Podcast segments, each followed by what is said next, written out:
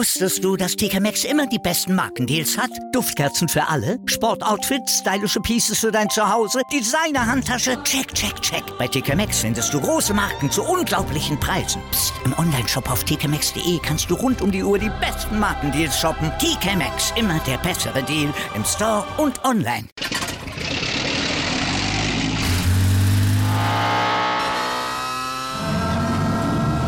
Von 0 auf 100. Aral feiert 100 Jahre mit über 100.000 Gewinnen. Zum Beispiel ein Jahr frei tanken. Jetzt ein Dankeschön, rubbellos zu jedem Einkauf. Alle Infos auf aral.de. Aral, alles super. Welcome to the Sport Passion Podcast.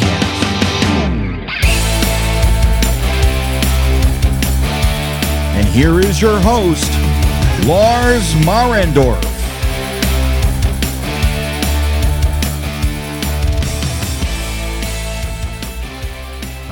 Wunderschönen guten Tag und herzlich willkommen zum Sport Passion Podcast. In dieser Folge soll es um den letzten großen Free Agent des Sommers 2022 gehen. Nazem Cardi ist sozusagen unter die Haube gekommen bei den Calgary Flames. Er hat dort einen Vertrag unterschrieben und das hat natürlich Auswirkungen auf die Calgary Flames, gar keine Frage, aber das hat auch Auswirkungen auf andere Teams, die noch in der Verlosung waren beim Thema Nazim Kadri und wo es noch Gerüchte gab, dass Kadri zu denen wechselt. Und darauf soll heute auch kurz der Blick gehen. Wir fangen aber an mit dem Trade, der es den Calgary Flames ermöglicht, Nazim Kadri überhaupt unter Vertrag zu nehmen. Und das ist ein simpler Salary Dump. Und zwar geben die Calgary Flames Sean Monahan an die Montreal Canadiens und sie packen noch einen Erstrundenpick obendrauf. Und wer Zeit hat und ich glaube auch einen Zettel, der kann sich die Bedingungen zu diesem Erstrundenpick mal genauer anschauen. Das ist ein ja, Conditional Pick. Das ist noch die einfache Ergänzung dazu, aber da sind diverse Szenarien mit dabei. Und es kann auch sein, dass es ein Erstrundenpick von Florida ist, den dann Calgary an Montreal abgeben wird. Da gibt es diverse Szenarien, aber letzten Endes, es wird ein Erstrundenpick sein, den die Flames zusätzlich zu Sean Monahan an die Canadiens abgeben. Und warum packen sie diesen Erstrundenpick noch drauf? Weil sie natürlich die Hilfe von den Canadiens brauchen und die Canadiens nicht zwangsläufig am Spieler Sean Monahan interessiert sind, vielleicht schon, zumindest ein bisschen für die nächste Saison, aber vor allem sind die Canadiens an dem Erstrundenpick interessiert und vielleicht auch an dem, was sie aus Sean Monahan zur Trade Deadline noch machen können. Bei Monahan muss man sagen, der war ein Spieler, der zwischendurch auf All-Star-Level gespielt hat, hat eine sehr, sehr gute Entwicklung gehabt in seinen ersten Jahren in der NHL, hat mit 22 Toren in seiner Rookie-Saison begonnen, hatte dann zwischendrin dreimal über 30 Tore, 34 Tore und insgesamt 82 Punkte waren 2018, 19 seine Bestleistung. Aber er hatte jede Menge Verletzungen und dann eben auch wieder Probleme zur alten Leistung zurückzufinden, wenn man sich das Ganze anschaut. Er hatte 1920 in 70 Spielen noch 48 Punkte, 22 Tore, das ist noch okay. Und dann in der Saison 2020, 21, da waren es noch 50 Spiele mit 28 Punkten. Und letztes Jahr, da waren es 65 Spiele, also schon wieder mehr, aber eben nur noch 23 Punkte, magere 8 Törchen. Und das ist dann eben schon eine Entwicklung, die für die Calgary Flames so war, dass sie gesagt haben, okay, Sean Monahan ist derjenige, den wir hier abgeben können und natürlich haben sie das auch gemacht und die Canadiens haben ihn auch aufgenommen, weil er nur noch ein Jahr Vertrag hat. Das Gehalt von 6,375 Millionen, das nehme ich mal vorweg, entspricht ungefähr nicht ganz dem, was Nazem Kadri bekommt. Also die Flames schaffen eben damit simpel Platz unterm Salary Cap, damit sie ihren neuen Center verpflichten können. Und für die Canadiens ist das auch ein Trade, wo sie außer Geld, das sagt sich so leicht, aber es ist nun mal dann in dem Fall so, außer Geld erstmal nichts zu verlieren haben. Und wenn ich mal schaue auf den Vertrag von Monahan, was er tatsächlich bekommt, dann ist das so, ja, okay. Also er kriegt fast das, was auch als Durchschnittsgehalt dort draufsteht. Er bekommt jetzt 6 Millionen ausgezahlt, also nicht ganz die 6,375 müssen sie ihm in Dollar tatsächlich auszahlen. Aber für die Montreal Canadiens ist das natürlich auch eine Chance, dass Sean Monahan vielleicht wieder so ein bisschen an die alte Form anknüpfen kann.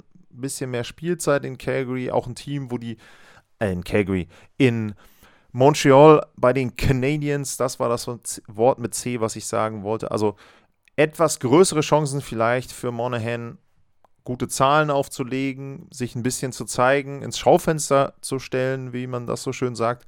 Und dann besteht ja die Möglichkeit, dass Montreal ihn auch zur Trade Deadline nochmal abgeben kann und dann vielleicht auch da nochmal einen weiteren Draft-Pick bekommt. Das heißt, sie kaufen sich im Prinzip mit diesen 6 Millionen zum einen den Erstrunden-Pick, den sie jetzt schon von den Calgary Flames bekommen haben, aber dann eben auch vielleicht weitere ja, Prospects, Draft-Picks, was auch immer sie, wenn es denn klappt, für Sean Monahan zur Trade Deadline noch bekommen können. Das also aus der Sicht von den Montreal Canadiens. Und damit war dann Platz für die Calgary Flames unterm Salary Cap und sie können Nazim Kadri verpflichten.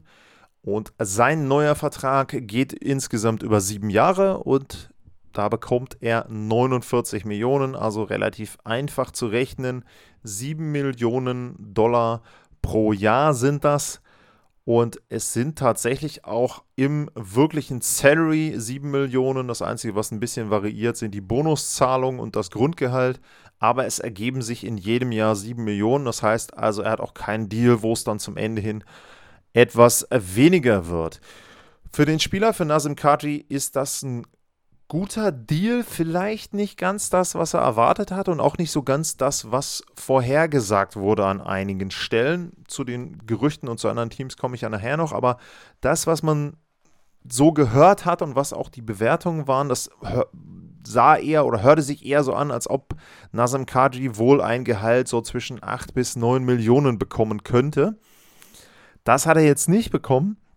Dafür hat er einen vergleichsweise langen Vertrag bekommen. Also manche Gerüchte sahen dann so irgendwie einen Fünfjahresvertrag vor mit, ich sage jetzt mal 8,5 Millionen.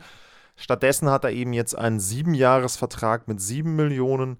Es ist sein großer Zahltag, also das ist ganz klar, wenn man sich anschaut, was er bisher für Verträge hatte, dann ist das der lukrativste Vertrag, den er unterschrieben hat. Er hatte zwischendurch mal so einen Bridge-Deal, wo er über zwei Jahre 2,9 Millionen verdient hat bei den Maple Leafs damals. Dann hat er nochmal einen Einjahresvertrag über 4,1 Millionen gehabt und der letzte Vertrag, der ging bei ihm über sechs Jahre und 4,5 Millionen pro Jahr. Also da hat er jetzt zweieinhalb Millionen nochmal draufgepackt für insgesamt sieben Jahre. Ich glaube, für ihn ist das, ja, ich sage jetzt mal, wenn man das bewerten würde, vielleicht so 3 plus als Schulnote für den Deal aus Sicht von Nazim Kadri. Vielleicht noch eine 2 minus. Aber man muss natürlich auch sagen, er hat mit den Flames jetzt ein Team, was immer noch im erweiterten Titelfavoritenkreis zu sehen ist und er hat keine Mannschaft genommen, wo in irgendeiner Form er vielleicht mehr Gehalt bekommen hätte, aber die Mannschaft eben im Moment nicht zu den besseren der NHL gehören würde. Die Flames haben im letzten Jahr die Pacific gewonnen, die Pacific Division. Sie sind eine Runde weitergekommen in den Playoffs. Das war dann ein bisschen enttäuschend beim Battle of Alberta, dass sie da gegen die Oilers in nur fünf dann letzten Endes rausgeflogen sind. Ich glaube, da hatten sie sich zumindest eine längere Serie erhofft. Natürlich ein Sieg insgesamt. Aber wenn du dann rausgehst in nur fünf Spielen, dann ist das, glaube ich, noch etwas enttäuschender. Aber ich muss sagen, das, was äh, Brett Treliving da in den letzten Wochen, auch da würde ich so ein bisschen, äh, ja, eine kleine, kleinen Spruch bemühen, aus dem Hut gezaubert hat, würde ich sagen. Das ist auch schon aller Ehren wert. Denn nachdem Johnny Goodrow kurz vor der Free Agency den Flames mitgeteilt hatte, dass er den Verein verlassen möchte, da sah es so aus, als ob die Flames der große Verlierer der Offseason werden könnten. ihr Superstar, der beste Spieler, geht für null. Also den konnten sie ja dann nicht noch tauschen. Geht zu den Columbus Blue Jackets und kurze Zeit später gab es dann die Ansage von Kitschak, von Matthew Kitschak, dass auch der den Verein verlassen möchte. Und da muss man dann schon sich vor Augen halten, dass die Flames damit ihre beiden besten Spieler der letzten Saison gezwungenermaßen verlieren würden. Und dann kam der Trade mit den Florida Panthers für Huberdeau und Uyghur. Da habe ich schon gesagt, da wurde ja am Anfang sehr, sehr positiv gesehen. Man sollte mal abwarten, ob sie denn einen oder beide unter Vertrag nehmen können. Huberdeau hat schon einen neuen Vertrag. Der ist zwar auch sehr, sehr heftig und sehr, sehr lang, aber erstmal jetzt, wenn man jetzt die nähere Zukunft, ich sage mal die nächsten drei, vielleicht vier Jahre betrachtet, haben sie mit Huberdeau schon mal einen sehr, sehr guten ersten Center. Jetzt haben sie Nazim Kadri verpflichtet. Das ist auch ein sehr guter Center, wohl eher als 2-3-Center zu sehen, aber auch das ist natürlich jemand, der ihnen da sehr, sehr weiterhilft. Und so erstaunlich das klingt, obwohl die Calgary Flames die beiden besten Spieler der letzten Saison verloren haben, könnte es sein, dass sie insgesamt im nächsten Jahr einen besseren Kader haben, weil die Teile im Kader ein Stück weit nahtloser aneinander passen. Es war vorher so, dass sie eine sehr, sehr starke erste Reihe hatten, gar keine Frage. Die gehörte mit Lindholm und Gaudreau und äh, Kitschak zum Besten, was die NHL zu bieten hatte. Aber dahinter klaffte so ein bisschen so eine Lücke und es wirkte eben nicht so ausbalanciert, wie das vielleicht bei anderen Teams der Fall war. Und du hast natürlich dann das Problem, was vielleicht auch zum Beispiel in der ersten Runde gegen die Stars so ein bisschen zu sehen war, wenn deine erste Reihe nicht überperformt oder nicht super, super gut spielt, dann hast du ein Problem, dass die zweite, dritte, vierte Reihe hinten eben entsprechend keine Tore mehr machen. Nachdem jetzt aber dieser Quasi-Tausch erfolgte von Kitschak und Goudreau, gegen Huberdeau und Kadri, da kann man vielleicht davon reden, dass jetzt die ersten beiden Reihen besser zusammenpassen. Da gibt es natürlich verschiedene Kombinationsmöglichkeiten, aber wenn man jetzt zum Beispiel mal davon ausgeht, Lindholm, Huberdeau und äh, Toffoli spielen die erste Reihe, dann wären Manjipani, Kadri und vielleicht Blake Coleman, aller Wahrscheinlichkeit nach. Die zweite Reihe, Backlund, würde von 2C auf 3C gehen. Das heißt also, er wäre eher vielleicht in so einer defensiven Rolle um, ähm, mit, einer, mit einer dritten Reihe, die sehr, sehr unbequem zu spielen ist. Und das könnte ein Vorteil einfach sein für die Flames, dass sie eben tiefer sind. Nicht mehr ganz so ausrechenbar. Sicherlich von der Qualität her, wenn man jetzt die Spieler im Einzelnen vergleicht, also Huberdeau und Kadri gegen Goudreau und Kitschak, dann würde ich schon sagen, dass Gaudreau und Kutschak wahrscheinlich die besseren Spieler sind. Aber sie passten sicherlich in die erste Reihe ran, aber insgesamt vielleicht nicht in die Leistungsfähigkeit der Flames. Also das heißt, dadurch, dass sie jetzt ausgeglichener sind, sind sie in einem Team, was gefährlicher sein könnte. Dazu kommt eben noch mit Uyghur, ich sage jetzt mal so ein bisschen, diese Kirsche oben auf der Sahne vom Kuchen, dass sie da noch jemanden in der Verteidigung dazu bekommen haben. Da ist natürlich offen, inwiefern er noch länger Teil der Calgary Flames sein wird. Aber in der nächsten Saison haben sie ihn auf jeden Fall. Und ich glaube, dass die Calgary Flames da zumindest ähnlich gut sein können wie im, in der letzten Spielzeit. Und das muss ich eben sagen, ist für mich schon etwas, was ich vor ein paar Wochen oder beziehungsweise zu Beginn der Free Agency so nicht erwartet habe. Da sah es tatsächlich so aus, als ob die erste Reihe komplett auseinanderbricht. Die Flames sind dann die letzten, die irgendwen unter Vertrag nehmen können und die gehen deutlich schlechter in die nächste Spielzeit. Und das ist für mich aktuell eben nicht der Fall. Dann betrachten wir mal die Teams, die auch mitgenannt wurden als mögliche Mannschaften, wo Nazim Kadri unterschreiben könnte vorneweg natürlich das Team, wo er im letzten Jahr unter Vertrag war, die Colorado Avalanche. Und da ist es so, dass es für mich zumindest am Anfang schon relativ unrealistisch war, dass Kadri bei Colorado bleibt, denn er wollte ja einen sehr, sehr guten Vertrag haben und Colorado hatte einfach nicht viel Platz für Free Agents. Sie haben ja einige Verträge abgeschlossen, sie haben einige Spieler eben dann entsprechend auch verlängert und haben ihm dort dann die neuen Verträge auch höher dotiert. Und deshalb war nicht viel Geld, was Colorado bezahlen konnte für Kadri. Es gab natürlich dann immer noch die Gerüchte, dass er aber in Colorado gerne bleiben möchte, dass sie ihm eigentlich auch ein ganz gutes Angebot gemacht haben, aber Voraussetzung dafür, dass sie dann auch diesen Vertrag abschließen können, wäre dann auch ein Trade gewesen, also so ähnlich wie das Calgary jetzt gemacht hat. Colorado hätte einen Spieler oder mehrere Spieler abgeben müssen, damit sie eben Nazim Kadri unter Vertrag nehmen können. Das haben sie nicht gemacht. Und was man natürlich sagen muss, die Colorado Avalanche sind damit erstmal schlechter geworden als der Kader, der letztes Jahr den Stanley Cup gewonnen hat. Also da kann man argumentieren, wie man will. Man kann natürlich darauf hinweisen, dass Nazem Kadri wahrscheinlich nicht so ein Jahr spielen wird, wie er das in der letzten Spielzeit gemacht hat. Gar keine Frage. Der wird wahrscheinlich etwas schlechter wieder sein von den Punkten, von den Toren her. Aber trotzdem wäre er besser als das, was Colorado zu Beginn der nächsten Saison aufs Eis bringen kann. Warum sage ich zu Beginn der nächsten Saison? Weil es erstmal darauf ankommt, wie entwickeln sich denn die Spieler, die Colorado dann eben dort in der zweiten Reihe oder den Spieler, den Colorado in der zweiten Reihe auf die Center-Position stellen kann. Im Moment wird JT Comfer dort genannt. Es kann auch sein, dass Alex Newhook dort eine prominentere Rolle übernimmt. Der ist 21, da muss man abwarten, wie viel Verantwortung die Avalanche ihm da geben will.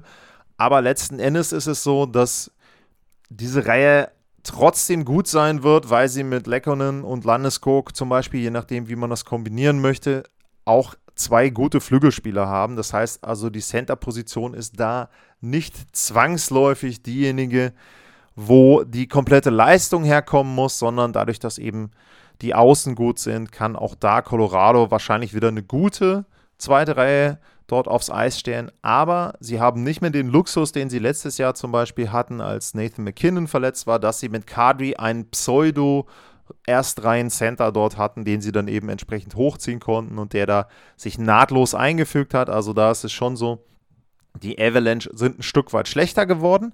Wenn man sich jetzt aber den Vertrag von Kadri anguckt und auch die Entwicklung anguckt, da bin ich noch nicht so drauf eingegangen, eben bei den Flames, dann muss man sagen, dass es für Colorado vielleicht besser war, dass sie eben nicht da irgendwelche großen Kunststückchen gemacht haben, um ihm einen langfristigen Vertrag zu geben.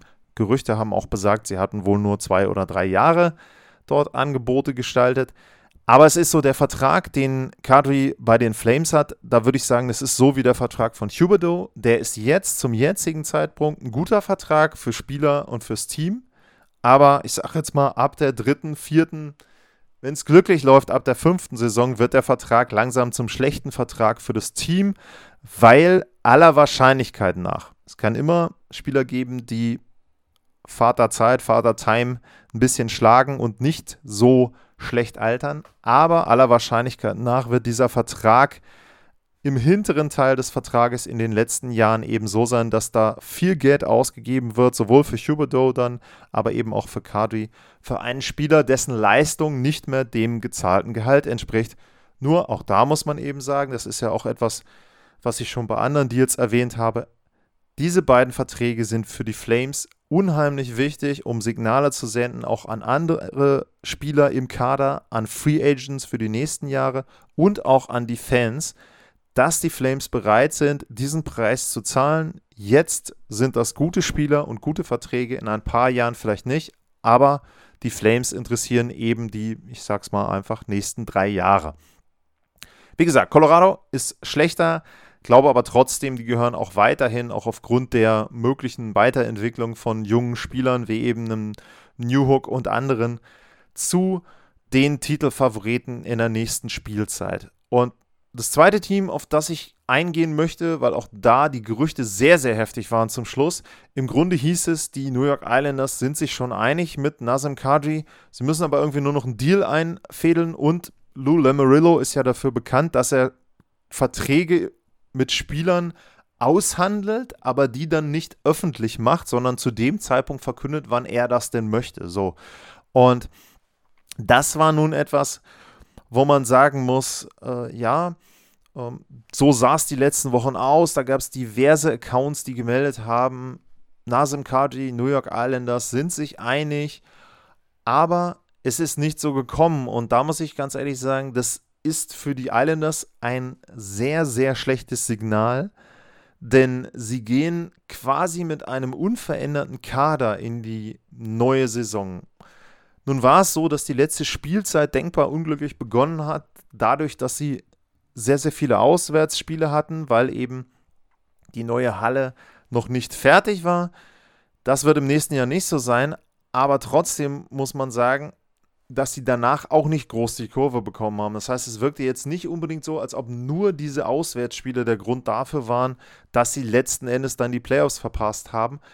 Und ein Punkt ist ja, was den Islanders in den letzten Jahren immer wieder gefehlt hat, ist Offensive. Und ein Nazem Kadri, der hätte den New York Islanders sehr, sehr gut zu Gesicht gestanden, denn dann hätten sie die Reihen auch ein bisschen durchtauschen können. Sie hätten einfach versuchen können, vorne etwas andere Kombinationen zu finden. Kadri ist einer, der hat letztes Jahr 28 Tore gemacht, der hat schon mehrfach 32 Tore gemacht für die Toronto Maple Leafs. Also der wäre da auch sehr, sehr prominent gewesen im Powerplay.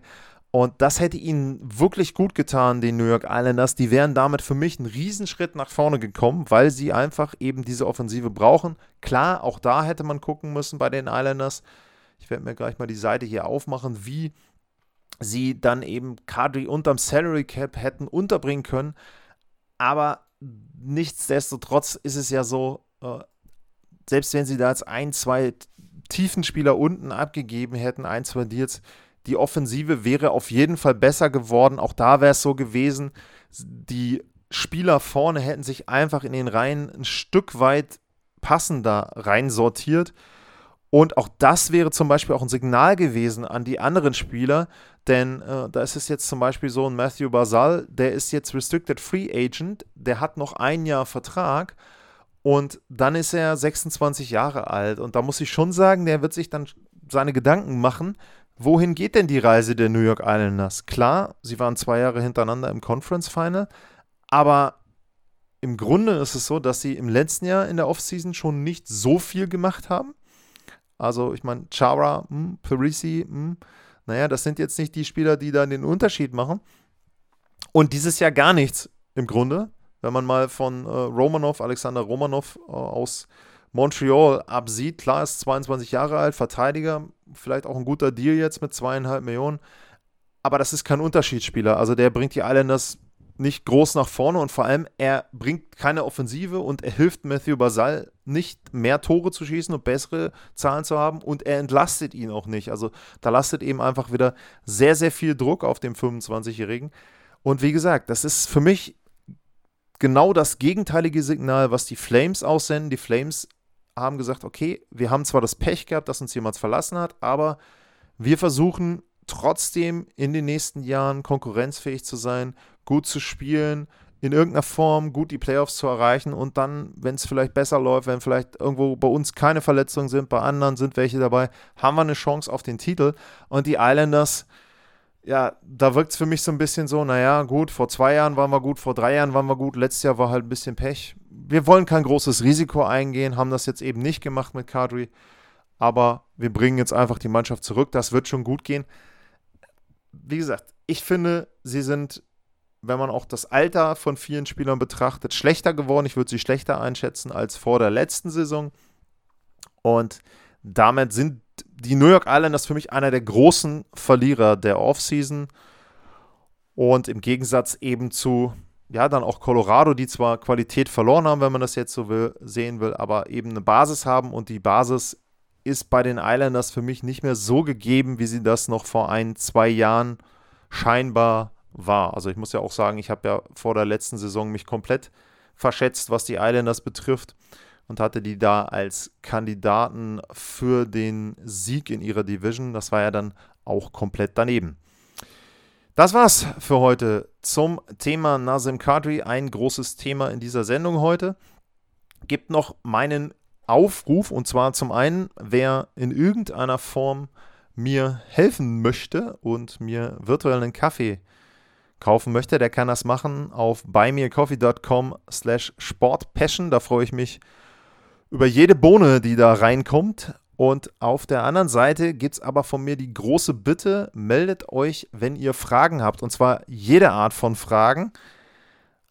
Da ist es so, dass äh, Julian mal wieder dort einen Vorschlag gebracht hat, dass wir eine Sendung machen ja, im Grunde, wo man alles fragen darf. Da muss ich sagen, das dürft ihr sowieso. Also ich habe, glaube ich, bisher noch keine Frage in irgendeiner Form groß ausgeschlossen. Wenn ihr also Themen habt, wenn ihr da Fragen habt zur NHL, wenn ihr auch ganz einfache Fragen habt, sehr, sehr gerne, wenn jemand fragt, äh, keine Ahnung, warum sind die Strafen zwei Minuten lang und so weiter und so fort. Müsste ich übrigens gerade erstmal nachgucken. Also weiß ich jetzt insgesamt auch nicht, warum man damals die zwei Minuten genommen hat. Aber einfach Fragen rund um die NHL, die euch interessieren, rund um die Themen, die ich immer in den Podcasts bespreche. Wenn da irgendetwas ist, info at sportpassion.de wäre die E-Mail-Adresse oder bei Twitter at lars-mar.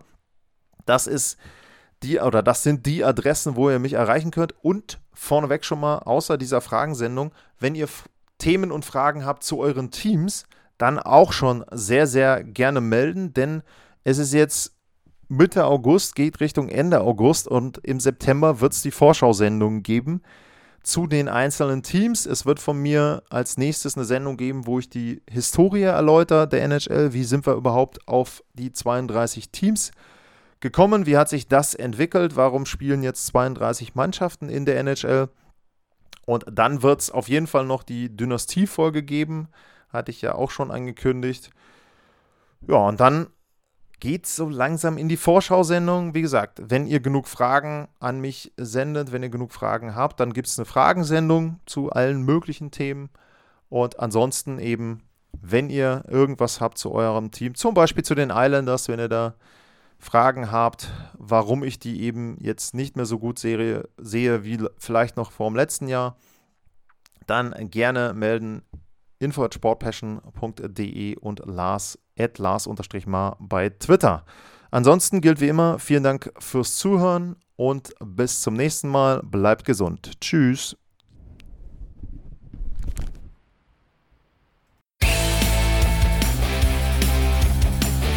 Sportliche Grüße. Das war's, euer Lars.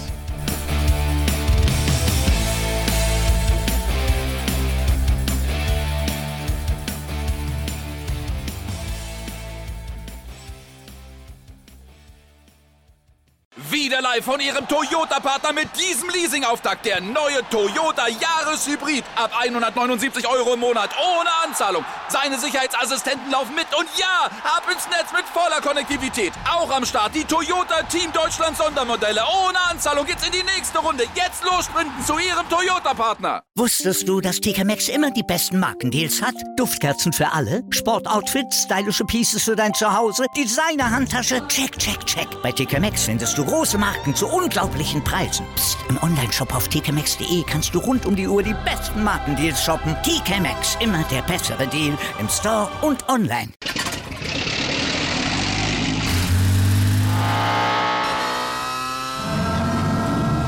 Von 0 auf 100. Aral feiert 100 Jahre mit über 100.000 Gewinnen. Zum Beispiel ein Jahr frei tanken. Jetzt ein Dankeschön, rubbellos zu jedem Einkauf. Alle Infos auf aral.de. Aral, alles super.